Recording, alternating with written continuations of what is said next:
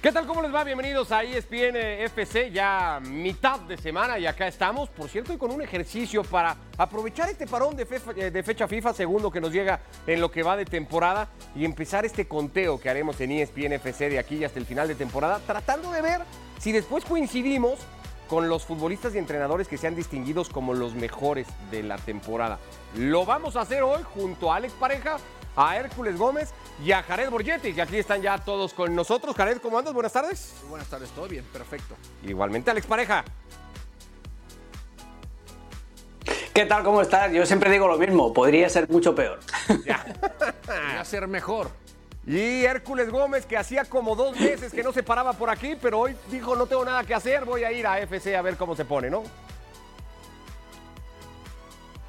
Buenas tardes amigos, como dice Ronald Koeman, es lo que hay, es lo que hay. Es lo que hay. Eso nos tocó. Nosotros hicimos una solicitud y nos dijeron Hércules Gómez, pues es lo que hay y qué se le va a hacer. Bueno, a lo dicho y a lo que vamos. eh, hoy vamos a hacer una dinámica en ESPN FC tratando de buscar de momento y en lo que va de temporada a los tres mejores futbolistas o los que creemos que más han destacado de las ligas en Europa, de las que queramos considerar, no necesariamente tienen que ser de las cinco grandes como se les conoce, y a los cinco entrenadores. Estos son algunos datos nada más en cuanto a los goleadores y a los futbolistas que más han asistido. Ahí está Santi Jiménez, por ejemplo, en la parte alta de la lista de goleadores, solo detrás del francés Girassi del Stuttgart. Así que bueno, dicho eso y explicado, tampoco se necesita explicar demasiado, no es que estemos hablando de ciencia nuclear. Vamos a tratar de dar con los tres mejores futbolistas a estas alturas para cada uno de nosotros en lo que va de temporada, aprovechando el parón de fecha FIFA del 3 al 1, como hacemos siempre, Hércules Gómez, arrancando contigo.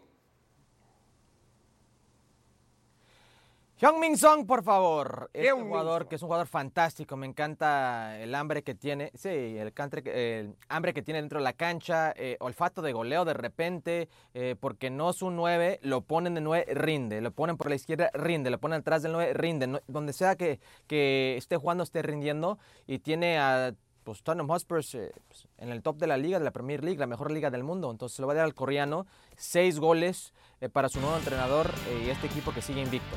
Solamente detrás de Erling Holland, que es, para no variar, el mejor goleador que tiene el campeonato inglés con 8 el noruego, un registro que tampoco parece ser muy acorde o por lo menos a lo que nos acostumbró la temporada pasada. Voto entonces para el futbolista del Tottenham de Hércules Gómez, que es su tercer mejor jugador en lo que va de temporada en las ligas europeas. Jared Borgetti, tu número 3. Mi número 3 voy a poner al huracán Kane.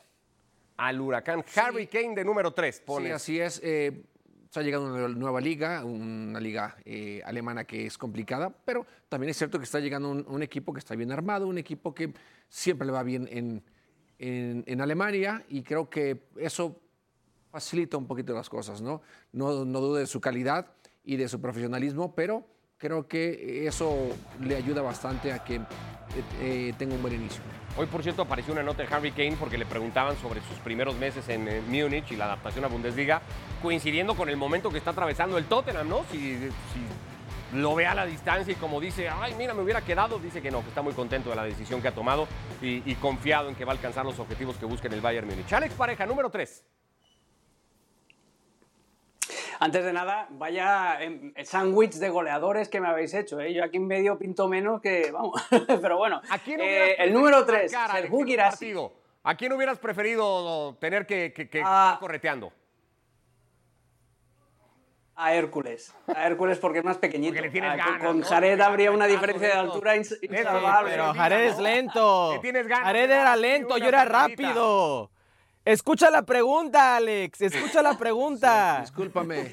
Ay, señor. Pero rápido la verdad es que no me hubiera gustado enfrentarme a ninguna de los dos. O sea, a Me quedo de pensando en el juego- en el- un duelo me hubieran, me pintado la carita. Jared eh, Alex hubiera sido muy disparejo, ¿no? Una pelota así por arriba que le tuvieras que haber ido a ganar a, No. a Jared. Claro. Alex. No existe. Sí, sí. No, no, no, no. Eh, Ese duelo no existe. Yo no salto. Yo, yo voy a la peinada ya directamente. Hago así que salto, hago- la, dejo, la dejo para que él la peine y yo me echo cinco metros atrás para que me dé el balón. Esa era mi, mi estrategia cuando, ya está. cuando era jugador. Pero bueno, esa es otra, esa es otra historia. Eh, Girassi del, del Stuttgart, que lleva la friolera de 13 goles en 7 partidos jugados. Y lo está haciendo con el Stuttgart. Esto, lo que hablamos siempre de, de que los años de perro son 7 años hu- humanos, pues 13 goles con el Stuttgart en 7 fechas equivalen a 25 goles con el Bayern de Múnich en, la Bundesliga. Es, es espectacular lo de este chico que tiene 27 años, que el año pasado ya metió 11 goles en 22 partidos con el Stuttgart y que tiene un repertorio sensacional. A mí me recuerda mucho a Samuel Eto'o porque no es que sea excesivamente corpulento, pero domina todos los registros del juego. El juego aéreo, como estamos viendo, la pierna derecha, que es la buena, en la izquierda también puede driblar y puede disparar, tiene tiro desde la frontal. Es un jugador súper completo y además tiene unos números de escándalo en un equipo como el Stuttgart. Máximo goleador a estas alturas de la temporada entre las cinco principales ligas europeas. ¿eh? Hay que valorarlo. Eh, eh, estaremos haciendo mes con mes este mismo ejercicio y estaremos llevando el conteo de los votos sumados por cada futbolista para ver si al final de temporada coincidimos en reconocer al que haya sido el mejor de todos. Yo voy con Hércules Gómez y copio a Hyun Min Son, el coreano para mí también número 3 de este recuento que hacemos en mes de octubre, fundamental para que el Tottenham esté como esté, líder del campeonato sin Harry Kane, la era post Harry Kane que tanto se temía en Londres para el Tottenham Hotspur. De momento se está saldando con liderato incluido. Para el equipo es cierto que tuvo una victoria polémica hace 15 días ante Liverpool, pero el equipo está cumpliendo y muy bien. Número 2, Alex. ¿Con quién vas? Pues con Lautaro Martínez, que no solamente es el capo canoniere de, de la Serie A, sino que también ha sido ya determinante rascando el punto del Inter en la Real Sociedad de Champions, por ejemplo, y además también es un jugador que me fascina porque siempre hace bueno a su compañero. Eh, ahora eh, estamos hablando de que da igual quién juegue. El año pasado jugaba Checo, este año juega Marcus Thuram, a veces ha jugado antes de que se lesionara Arnautovic. Y la química que establece con cada uno de sus compañeros es brutal, sabe adaptarse a las características de su otro socio en ataque, a veces también era eh, Joaquín Correa, y siempre cumple. Es el, argentino a mí me, vuelve loco por eso, porque es un tipo muy, muy, muy completo y que tiene todos los registros y además es generoso, sabe potenciar siempre a su compañero en ataque. Veíamos en el video los cuatro goles que le marcó a la Salernitana de Guillermo Ochoa viniendo de cambio, aunque para mí el partido que juega en el derby ante el Milan, donde no marca, es de lo mejor que le hemos visto en la temporada, un partido monumental de, Lautaro. A ver, Jared, número dos. Para mí, yo voy a poner a Santi Jiménez. Venga, Santi Jiménez. Sí, creo que. Eh... Sublíder, perdón, si destacamos tanto lo de Girassi, te interrumpo rápido, porque el que le sigue a Girassi en la lista es Santiago Jiménez, ¿eh? Entre los goleadores de, de toda Europa o de las principales ligas europeas. Jared. Y apenas en su, segunda temporada, eh, hoy ya arrancando el titular en este torneo. Eh, es cierto, no comparamos una liga holandesa con lo que es la italiana, la alemana, la inglesa, la española, pero hay que darle su mérito también, ¿no? Es un jugador joven, es un jugador que, que sigue aprendiendo, pero ha crecido mucho, no solamente en la parte futbolística, sino también en la parte mental.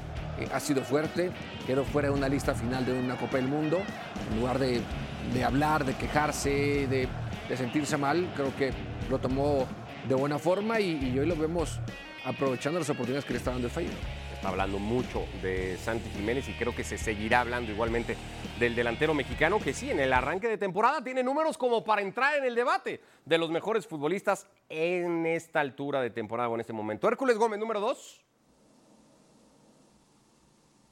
Harry Kane. Eh, entiendo que no va líder de goleo, eh, pero tampoco va líder de asistencia. Segundo lugar en ambas categorías, un jugador sumamente importante. No solamente puede definir, anotar gol, es creador de fútbol, de volumen de gol, lo tiene todo. E, es el paquete total, sin duda la pieza, clave para ayudarle al Bayern Múnich a ser favoritos en para mí lo que es la, Champions League hoy en día.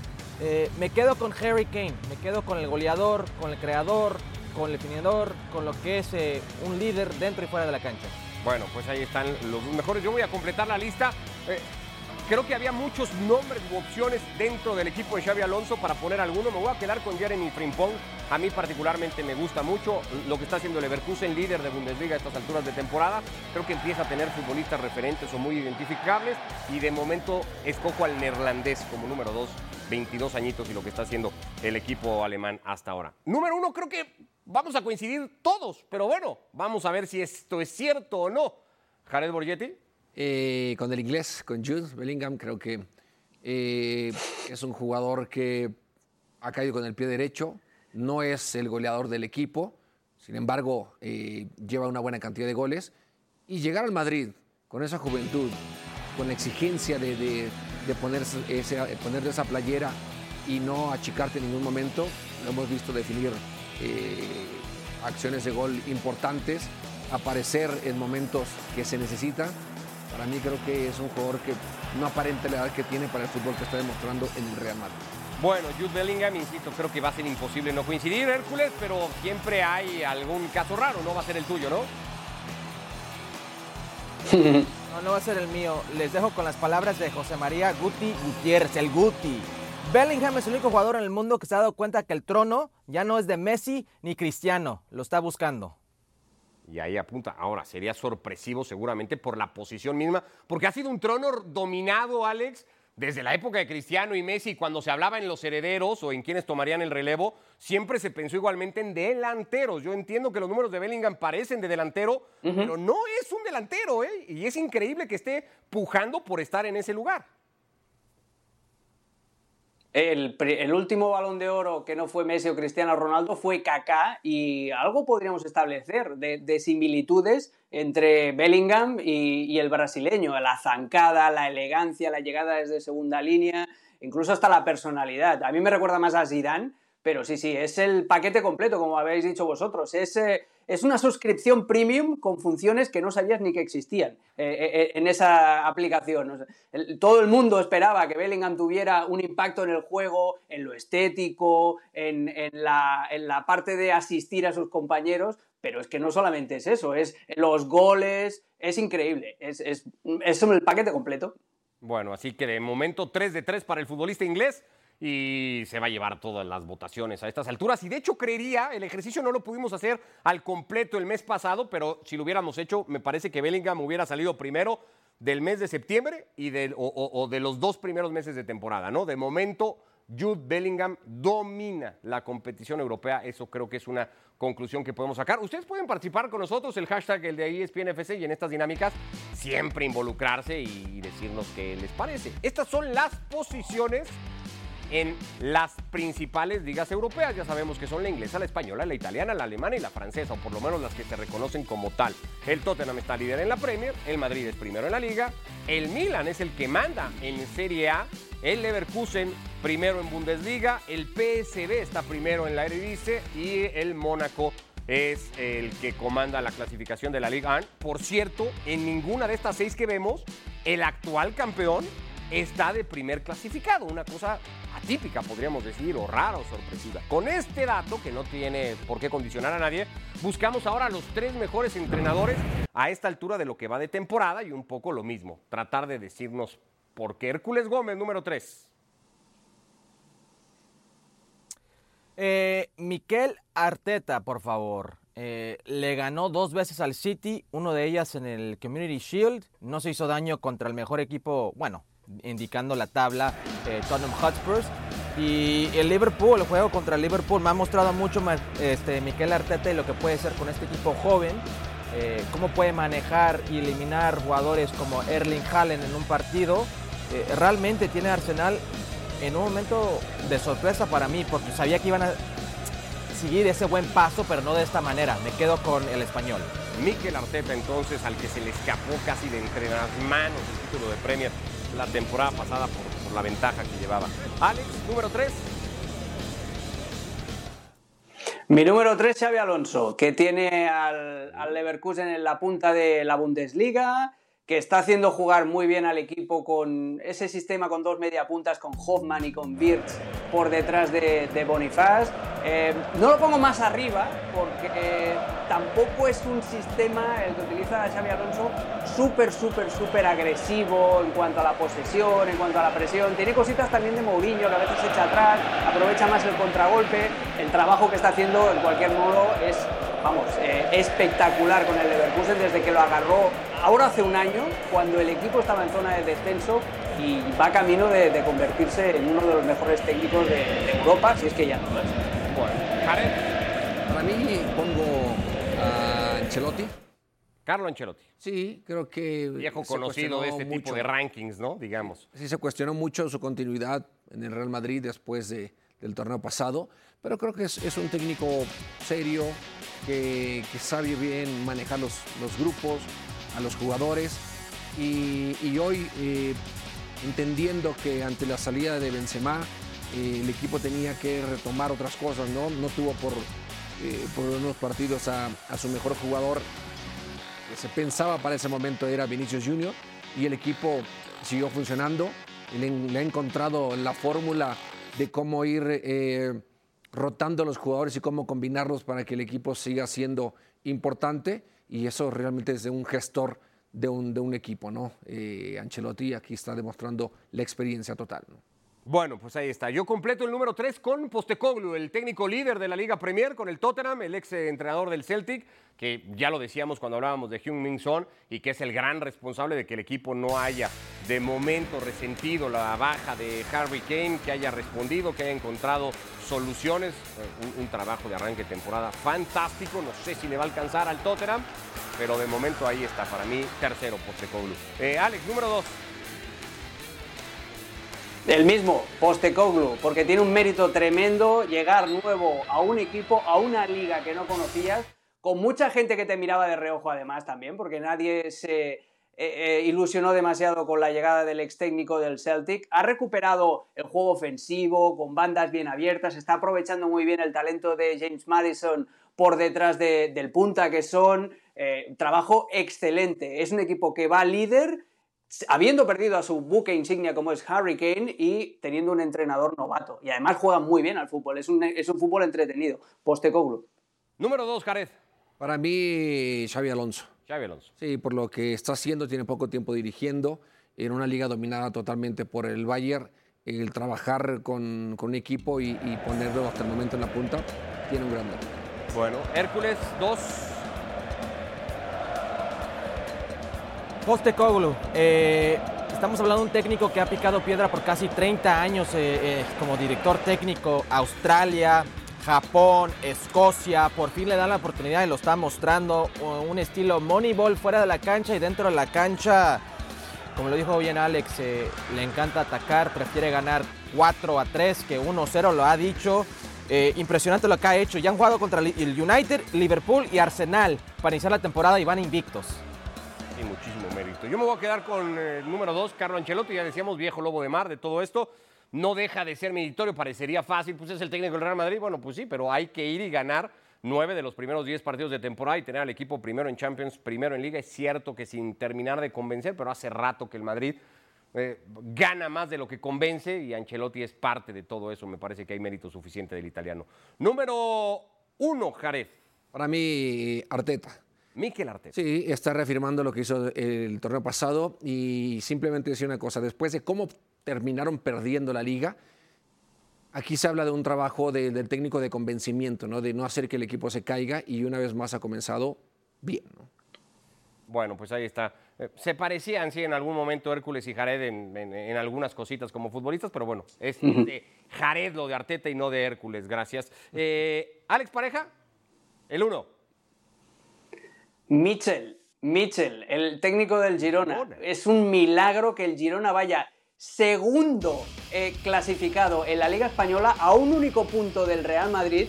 Y no solamente son los resultados, es que es el juego. El Girona da gusto verlo jugar. Lo mismo que decíamos de Postecoglou, pues aplica también para Mitchell.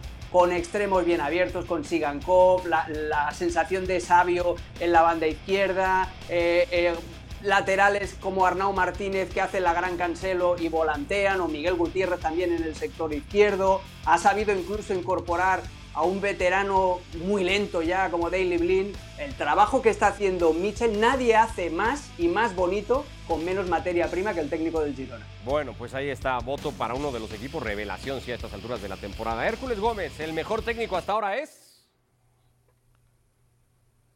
Carlo Ancelotti, están locos si no piensan lo mismo. Eh, ¿Qué otro técnico Ah, tiene bueno, a su equipo primero en la liga? Eh, perfecto en la Champions. Espérate, perdió Militao, Thibaut Courtois, perdió Benzema. ¿Quién más perdió? Eh, a Vinicius en esta temporada. Convierte a Jude Bellingham en uno de los mejores, si no el mejor jugador del mundo hoy en día, que es goleador, jugando una posición nueva. No, o sea, por favor, no cualquiera. Lo de Carlo Ancelotti es impresionante. Eso es mérito, o sea, creo que... Ah, ¿cuándo, ¿cuándo tiene este paso? perdón, ¿cuál, ¿qué es accidente? No, ¿Qué es accidente? la reconversión de Bellingham es porque Ancelotti la pensó, la vio, dijo, vamos a probar que este tiene condiciones. ¡Claro! Lo encontró en el camino y dijo, mira, Claro, Claro, desde la claro, pretemporada está jugando como un enganche. No, no, Ah, no. entonces, ¿por qué no lo hizo en Dortmund? ¿Por qué no lo hizo en Inglaterra No con la selección? pregunto, ante la necesidad que tenía el Real Madrid, no sé si fue a ver si funciona o Ancelotti ya lo tenía visto y sabía que le podía funcionar. A ver si funciona. ¿Eso dices de Carlo Ancelotti? A ver si funciona. ¿Es la estratega de él? Pregunto si es que Ancelotti lo No, tuvo visto y no, estudiado y lo pensó y dijo, tráiganme lo que yo voy a cambiar Ah. mi sistema porque Bellingham me Yo creo hacer". que le vio cosas en el entrenamiento y dijo, esto puede ser solución a nuestra falta de gol o una de ellas. Ok, o sea, ¿tú también crees que es premeditado, Alex, de Ancelotti? ¿No se lo encontró de repente? Sí. No, no, no. Él se encuentra con la necesidad de tener que encontrar una alternativa a la falta de un delantero como Benzema.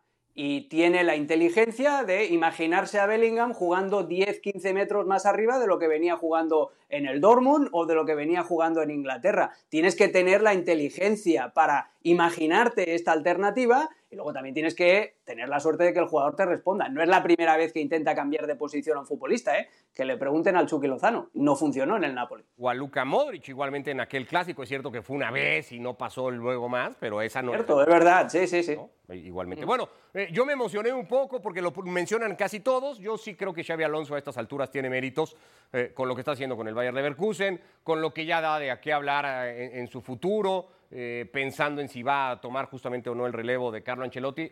Hoy, por cierto, Omar Hitzfield le ha dicho, "Tss, quédate en el Leverkusen, no hagas caso a ese canto de sirenas, que no te distraigan y termina tu gestión en el equipo alemán. Bueno, ahí están. De momento, y con este parón de fecha FIFA, los que a nuestro juicio son los tres mejores futbolistas de lo que va de temporada y los tres mejores técnicos. Esperamos interacción con ustedes en redes sociales, en el hashtag de ESPNFC. Y después de la pausa nos vamos hasta Charlotte porque México juega ahí el sábado ante Ghana y vamos a tener a Mau.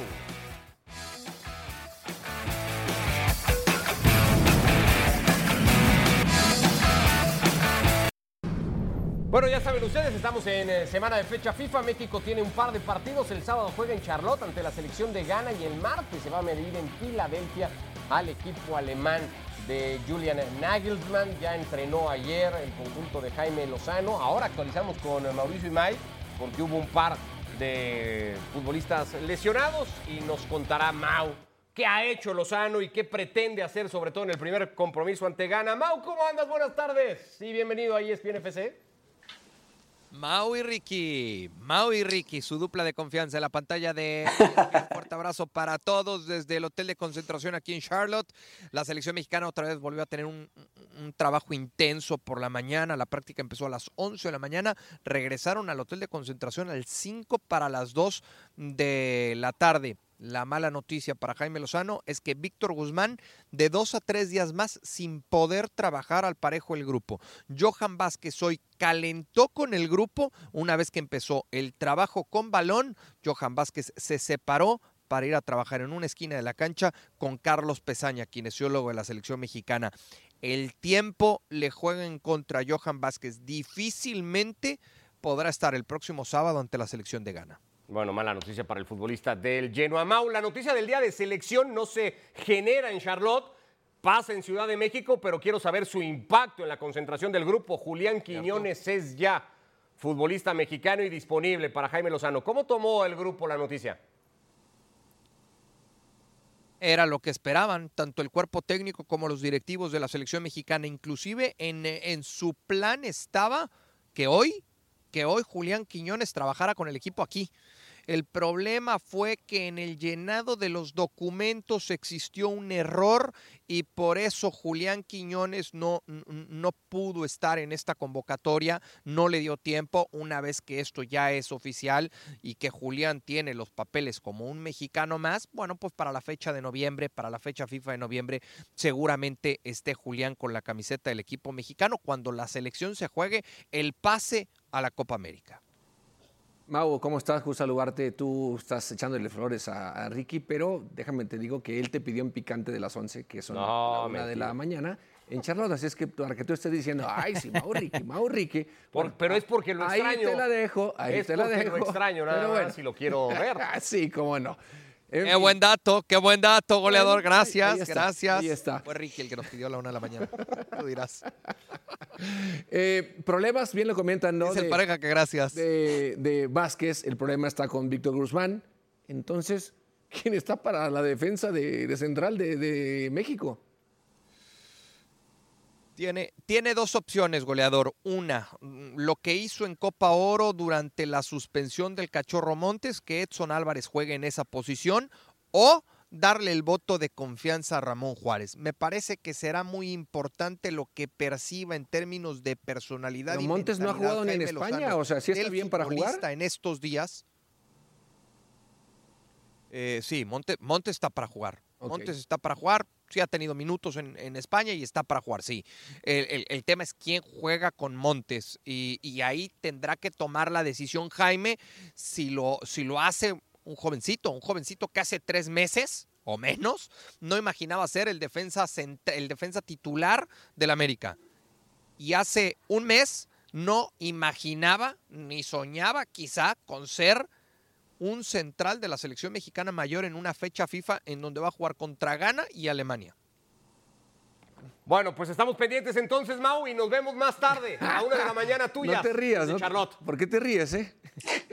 Gracias, gracias Ricky, gracias por ponerme el pie, abrazo fuerte. Ahora sí te quiero, ¿eh? Mau, eh, me quiero quedar con dos nombres concretos, Hércules, porque más allá de, de los reportes, de las lesiones, hay muchos que están esperando saber si Guillermo Ochoa y Santiago Jiménez van a ser, por distintas razones, titulares o no titulares en el siguiente partido de la selección. ¿Deben serlo los dos? Me dijiste de Memo Ochoa y Santiago Jiménez, pero no escuché el primero. ¿Dijiste Memo Ochoa? Exactamente. De esos dos.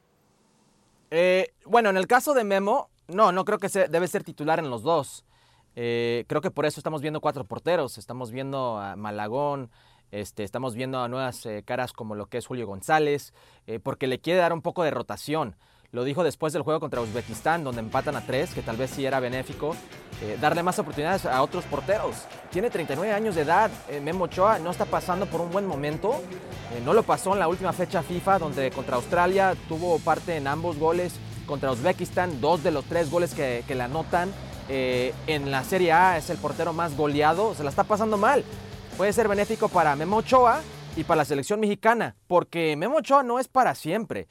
Y el Mundial es en tres años. Entonces tienes que pensar, si Memo Ochoa no está, o si Memo Ochoa no está en su óptimo nivel, ¿quién puede ser ese reemplazo? Y ese reemplazo tiene que empezar a jugar hoy en día. Tiene que pulir ese reemplazo. Y el, bueno, lo de Santi Jiménez, tiene que ser Santi Jiménez, eh, Jiménez y 10 más. Eh, si hoy en día pensamos en los futbolistas que dan en alto la selección mexicana o, o- o por la selección mexicana alrededor del mundo, es Santi Jiménez y solamente Santi Jiménez.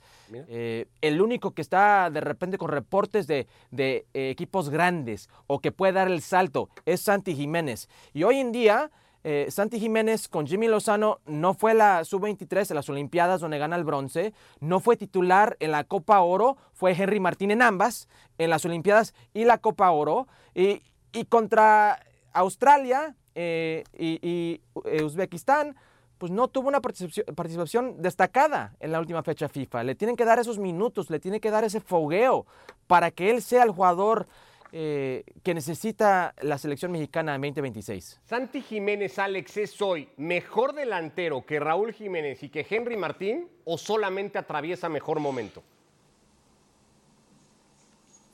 Es una muy buena pregunta. ¿El Raúl Jiménez en su prime o el Raúl Jiménez de ahora? Del momento, El. Raúl Jiménez de su prime yo creo que a Santi todavía le queda. Sí, pero el de ahora, contra el de ahora, Eh, yo creo, el de ahora me ha sorprendido eh, esta temporada Raúl Jiménez en el Fulham eh, por la movilidad que, que está demostrando tener eh, y, y por no arrugarse, por, por recuperar sensaciones que en el Wolverhampton parecía que no Cero iba goles. a nunca. En el cero goles, como dice Hércules, claro. El- en el otro lado tenemos a Santi que está enchufadísimo a nivel goleador, pero a nivel técnico y a nivel de movimientos todavía no está al mismo nivel de Raúl Jiménez. El tema es que Santi tiene una capacidad de crecimiento brutal, porque ya lo hemos visto, ah, es un jugador muchísimo más completo en esta segunda temporada en el Feyenoord que en la temporada anterior y eso demuestra que está en crecimiento. Yo eh, ahora mismo pondría ya a Santi por delante del actual Raúl Jiménez. Yo estoy convencido de lo que dice Hércules. Tienes a un jugador que está en racha, que está casado con el gol, que además tampoco ha tenido demasiadas oportunidades en el tri. Es para que arranque de inicio los dos partidos. Y yo en el caso del arquero, sé que no me has preguntado, pero yo te voy a dar mi opinión igualmente, en el caso del arquero yo no haría jugar a Ochoa en ninguno de los dos partidos. Para darle por, por fin una oportunidad Claro, para darle por fin a una oportunidad a, alguno de estos otros tres arqueros que también han entrado en la convocatoria, para que tenga algún partido de roce de verdad, que no tenga los partidos moleros contra la selección B de Finlandia o con la... No, no, no. Darle una oportunidad a un, eh, arquero si realmente lo ves preparado, que ese es otro debate, eh, darle una oportunidad contra un equipo grande y darle también un respiro a Memo Ochoa, por lo que ha dicho Hércules, porque no está pasando por su mejor momento en los clubes, porque la pasada fecha FIFA también se le señaló, y yo creo que sería una buena manera de liberar un poco la presión que, tiene el Memo Ochoa cada vez que se mete debajo de los palos en México. Pero tendría una segunda lectura, Jared. Parecería señalado Guillermo Ochoa. Si no juega ninguno de los dos partidos, parecería un... También se podría tomar como un castigo porque te equivocaste con Uzbekistán y te has comido 17 goles en Serie A, no juegas.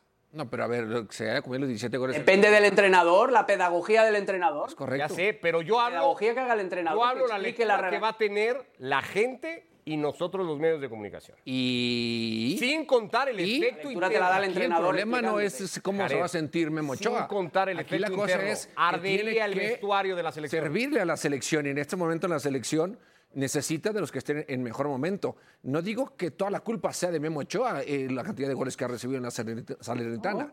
Ha sido también el aparato defensivo, totalmente. Eh, los defensas, el sistema, o sea, todo. Sí se ha equivocado en algunos, se ha tenido errores, claro. También los ha tenido Malegón, los ha tenido Toño Rodríguez, los ha tenido Julio González, eh, sí. Pero sí siento que tiene que Jaime dejar de lado en este momento el resultado y darle la oportunidad a los porteros que están para ver cómo van a funcionar, porque no sabemos si en dos años y medio, que es la Copa del Mundo, Memo vaya a estar presente o no. Se equivoca para mí desde la jornada pasada de FIFA, eh, Jaime, en no dar la oportunidad a los otros porteros que llamó porque ahí era, una, eh, era la posibilidad. Esta fecha FIFA de contra Ghana y Alemania es mucho más complicada que la que tuvo contra Australia y Uzbekistán. Se le queme el vestuario a los No, no, no, no. no. Se le queme el vestuario. Él tiene que entender que nadie es eterno y nadie es indispensable dentro de la selección y en la parte eh, arriba, Amén. Que, que, Santi sí o sí tiene que ser. Eh, ¿Y con Quiñones? También. ¿Y con, Quiñones, también? O sea, no me digas que Quiñones en este momento está mejor que Santi Jiménez. Quiñones no es nueve. por Dios, Te por estoy Dios. preguntando. ¿Hércules Quiñones qué? Quiñones no es nueve. Quiñones está por el lado izquierdo con César Huerta y esta temporada de nueve cuando Henry está estuvo lesionado, ¿eh? ¿Vas a poner a Quiñones sobre Santi Jiménez? No, pero digo que lo ha ¿Es lo que me estás diciendo, Ricky? ¿Y por qué no pueden jugar los dos? ¿Y por qué no juegan los dos juntos arriba? Tendría que cambiar un 4-4-2. Es, que, que se puede ser una alternativa para Jimmy Lozano o sea, nunca lo ha hecho en su tiempo con el equipo de las Olimpiadas de Raúl, estás metiendo a Quiñones ahorita que no está. Ahorita no está Quiñones aquí. Bueno, pero hablaremos de él en la próxima en la próxima convocatoria. Hoy están está el Chucky, está Antuna, está quieres Huerta, quitar de encima a Quiñones? está Jiménez. No, no, no, es que hablar hay que hablar los que están ahorita. Y Quiñones ni está mejor que, que no, yo creo que eh, eh, Jiménez Raúl está jugando en, en Europa y, creo que Quiñones lo está haciendo bien en América, tampoco excelentemente bien, pero hay que ver cómo le va a funcionar, ¿no? Para, para concluir con lo de Santi y Raúl, eh, si hoy en día le preguntan a Fulham si quieren a Raúl o a Santi, van a decir dame a Santi mil veces, eh, sin duda. No solamente el Fulham, muchos equipos alrededor del mundo. A pesar de que eh, la liga holandesa de Países Bajos no es una liga exigente a la defensiva. son goles, y ese salto de la Eredivisie, no, lo entiendo bastante bien, Jared, pero si vemos, por ejemplo, hay reportes que, que surgen que Real Madrid está buscando a Santi. ¿Sabes la última vez que un delantero, un 9, se fue de la Eredivisie a Real Madrid? Fue el 2008, 2009. Juntelar. eh, Jean-Claude Juntelar. Claro. ¿Y cómo le fue? No le fue muy bien. Y anotó como 80 goles en 90 partidos. Tendrías que haber visto el segmento que hicimos el lunes, que ya puse todo de contexto de los últimos goleadores de la Eredivisie. de Traemos a Mario, años, si quieren. Traemos a Mario Carrillo también, si quieren. picado. Bueno, de, Pero de- Mario que se no, enojó. ¿eh? de la ¿Cómo que se holandesa, enojó? de la holandesa, de la liga holandesa a la liga española, al Barcelona se fue Ronaldo. Sí, eso dijo Mario. Romario, Ronaldo. Mario Ronaldo. Sí, diferentes tiempos, Roma- diferentes Ronaldo y tiempos, Ared. Romario. Diferentes tiempos. No, no digo nomás como Bueno, pero pasaron. diciendo, ¿no? De la liga holandesa salió Van Nistelrooy, que luego se fue a hacer un montón de goles. hablando- acuerdo. estamos No hablando- le quito nada a Santi, hablando nomás digo que es un salto enorme. También, ¿eh? O sea. Bueno, una gran pausa sí. rapidísima. Ya tocaremos y Claro. con el tema de selección nacional de aquí hasta el sábado, que juega el partido contra... ¿Buscas? ¿Buscas de dónde vino? Ah, bueno. Volvemos de la pausa con el momento del Manchester City.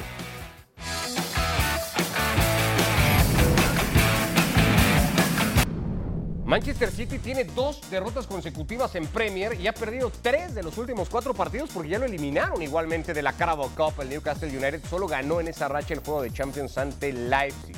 Hay que ir muy atrás para encontrar momentos similares de Guardiola con el Manchester City. Le pasaba en 2018-2019, perdió con el Crystal Palace y con el Leicester. El siguiente partido, aquel tercero, lo terminó ganando.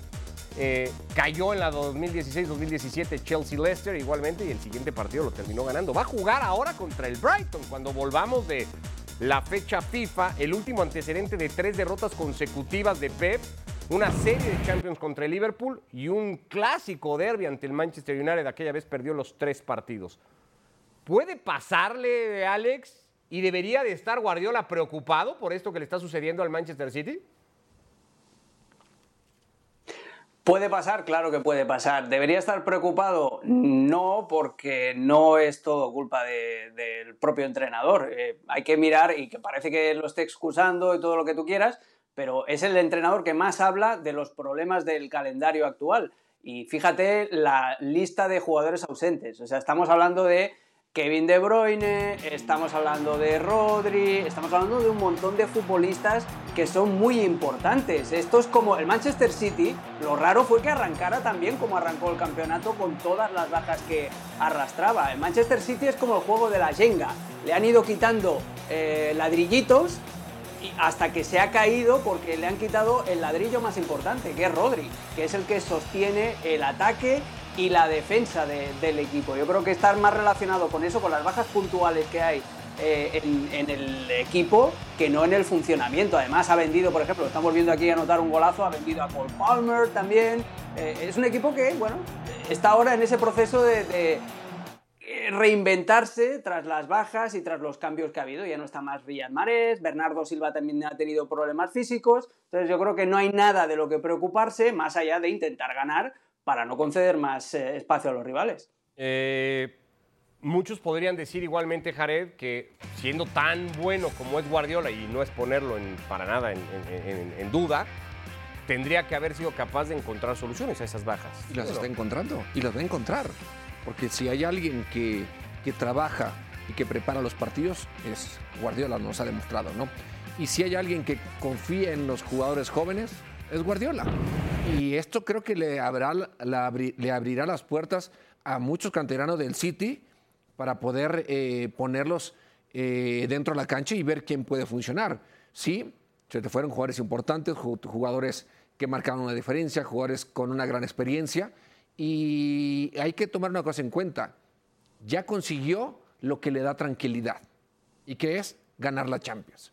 A partir Eso de es. ahí dice, bueno, ok, ya, ya me quito la presión de ganar la Champions, la liga le he ganado ya cantidad de veces, eh, sí, seguiré siendo un competidor de la Champions, pero no con la obligación de tener, tenerla que ganar ya porque es una obligación. Entonces hoy creo que a partir de, de este torneo veremos a un Guardiola con otros sistemas, apareciendo jugadores nuevos, dándole más oportunidad a jugadores como el caso de, Julián Álvarez, que hoy está apareciendo más, que está teniendo eh, buenas participaciones, jugadores que seguramente con el buen trabajo y, la buena enseñanza de Guardiola, los veremos eh, trascender, ya lo comenta Alex, un jugador muy joven, canterano, que ya es vendido, entonces hoy creo que eh, veremos a un Guardiola diferente, trabajando más en la parte táctica y en el trabajo con los jóvenes. No es la versión letal de Holland de la temporada pasada, Hércules, se podría entender igualmente por este asunto de las lesiones, pero también Y algunos lo por los podrían, jugadores que tiene también. ¿eh? lo podrían asociar a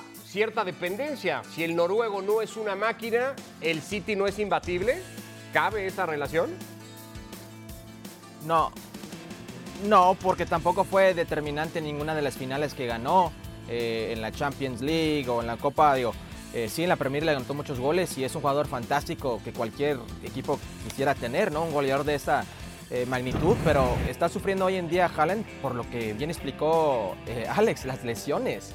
Eh, también se va, se va Ilke Gundogan, eh, un jugador claro. importante. Sí, eh, Kevin De Bruyne se lesiona. El año pasado estaban juntos en 15 goles de los que anotó el noruego.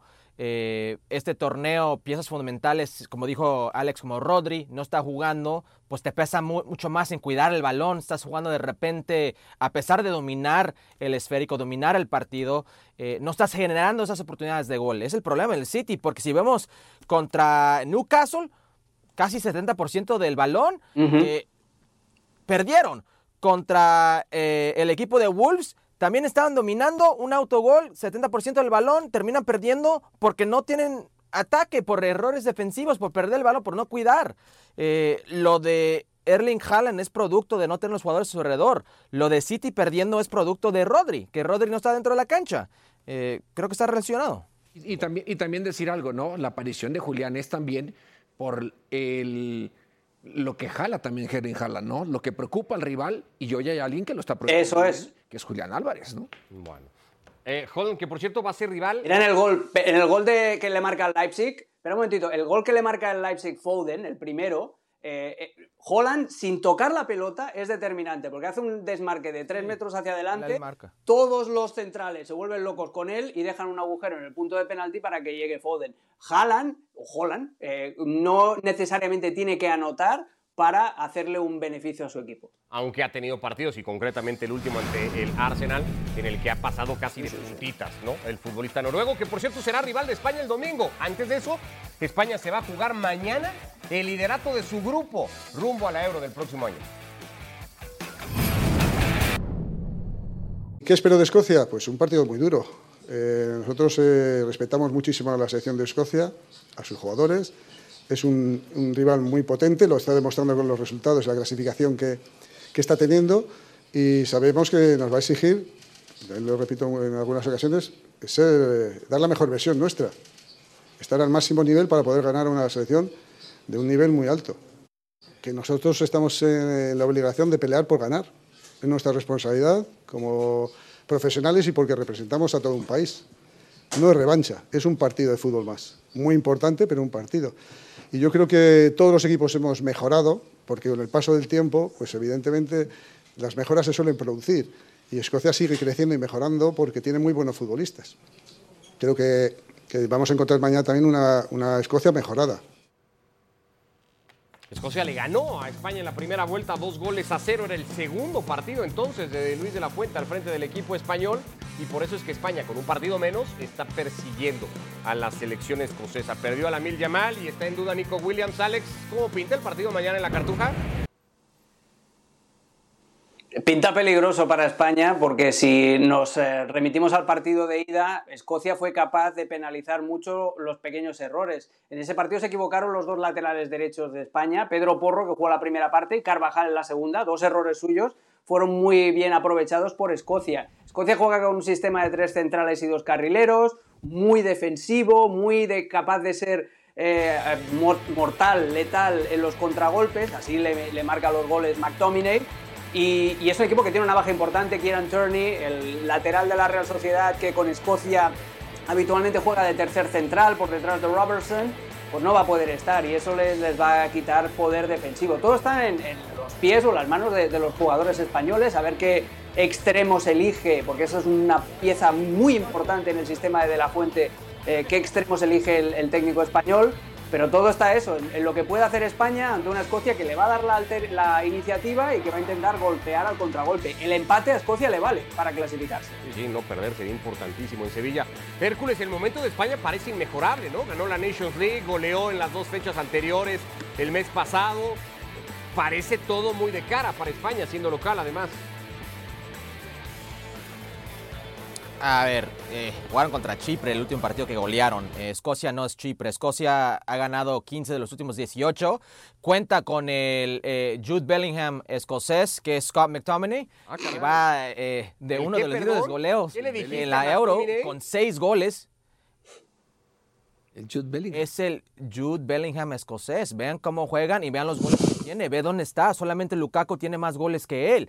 Eh, y ojo, eh, es un equipo peligroso, como ha dicho Alex. Y España no. A ver, Lamine no va a jugar, Pedri no va a jugar, Asensio no va a jugar, Dani Olmo también está para afuera. Eh, y yo creo que es un juego muy peligroso para los españoles. Estás viendo a Alex cómo está Alex está reflexionando todavía el, el apodo de No, McTominay, ¿no? est- Está estoy, sí, la- me, ha, me ha explotado. Sí, sí, sí, sí, me, ha- me ha explotado la cabeza, pero mira que a McTominay le habían llamado desde Iván Drago, el, el malo de Rocky 4, ¿Te gustó? a mil cosas más. ¿Te gustó? Pero que le hayan llamado el Bellingham escocés, madre mía, o quieres muy poco a Bellingham o quieres muchísimo a McTominay. Bueno, para que Alex No, lo no, procese, quiero mucho a McTominay. Para que Alex lo procese y para que Hércules haga penitencia por la comparación que ha Con hecho, Escocia, los dejamos a no con dos. United. Ojo, con Escocia. No, no, No, sí, no. sí lo entendimos bien. Ya, ya no Sí quieras matizar bien, o sea, nada. no. ya, ya lanzaste tu barbaridad del día, Hércules Gómez. Gracias, abrazo a los dos. Ahí es tiene FC. Dicen que abrazo. las Libertadores para México están abiertas así como de par en par, ¿eh? básicamente. Bueno, esa es una cuestión más de, de la liga que de Comebol. Para nosotros México es parte de la Comebol porque ellos cuando jugaban eran socios plenos y después pidieron retirarse con un permiso. Entonces que vuelvan a la liga, a la, a la- competencia de Comebol depende es, estrictamente de, de México y también de CONCACAF. ¿Ya está? Qué fácil. México y De CONCACAF. así, así, ¿no? Pequeño gran detalle. digo, Pequeño gran detalle. ¿A qué confederación pertenecemos? A la CONCACAF. ¿Lo ves pronto? ¿Algún tipo de acuerdo, de arreglo, de...? No. No. O sea, el mata... Te dicen el Libertadores no. matarrisas a ti, Que ¿no? podamos participar en alguna Copa América, sí. Pero como la del año que viene, que sea en conjunto entre Conmebol y CONCACAF. Pero Que sea algo fijo y, co- y constante, no. Ya lo dijo Jared. Abrazo, Jared, gracias. un placer. Alex Pareja, Hércules Gómez, igualmente, ya lo saben, lunes a viernes y ESPN FC, 3 de la tarde. Estamos en podcast igualmente. Si no nos vieron, escúchenos.